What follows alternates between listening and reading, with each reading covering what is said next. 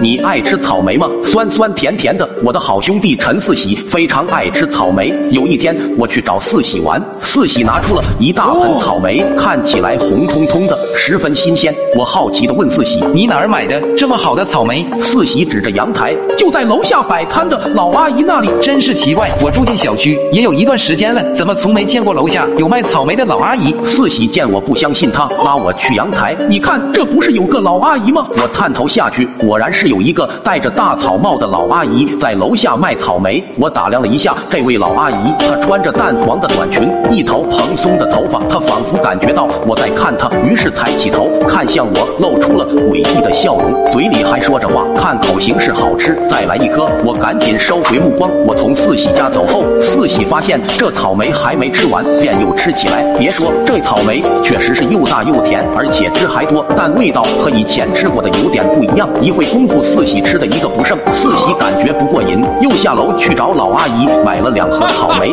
回来吃了一盒，剩下的放到冰箱了。隔天起来，四喜打开冰箱，看到那盒草莓比起昨天显得更红，四喜又拿起一颗吃，顿时一股血腥味弥漫在口中，而且还有很多汁水从嘴里流出。四喜用纸巾擦了一下，天哪，这也太红了，就像血一样。这草莓肯定是坏了。四喜打开电视，一则新闻报道：昨天早上，平安小区一位卖草草莓的老阿姨在过马路时不幸遭遇车祸，当场遇难。震惊！这不就是四喜住的小区吗？这不是刚刚那个卖草莓的老阿姨吗？当四喜看到接下来画面时，心跳差点停止。只见老阿姨倒在了血泊中，身下都是草莓，她的衣服和草莓都被血染红了。而更诡异的是，她看到老阿姨睁开眼睛，露出诡异的笑容，接着便是刺耳的尖叫声，吓得四喜赶紧关上电视。然后突然，四喜的肚子开始剧痛，吐了一地红色的液体，而且还伴随着腥臭味，随即晕了过去。当四喜醒来的时候，已经是两天后。那时我去找四喜，及时送来医院，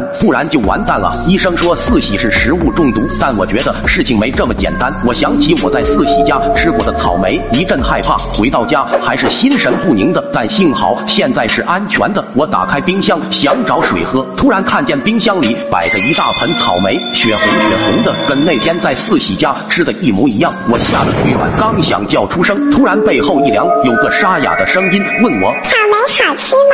多吃一点，点个关注不迷路，下次更新人体蜈蚣。